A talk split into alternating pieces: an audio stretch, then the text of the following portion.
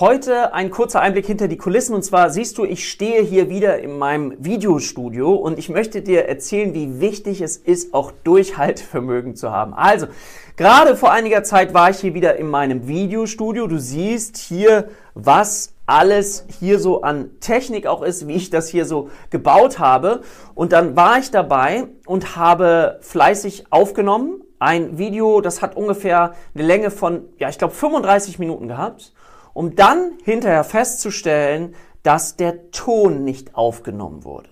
Es gibt also immer wieder technische ja, Hürden oder wirkliche Schwierigkeiten, an denen du aber wachsen kannst. Und jetzt war die Frage, direkt danach, ich habe das gemerkt, jetzt ist die Frage, mache ich es direkt nochmal oder gehe ich in meinen Kopf zu meinem inneren Quatschi, der dann sagt, oh, wie konnte das passieren und dies und das.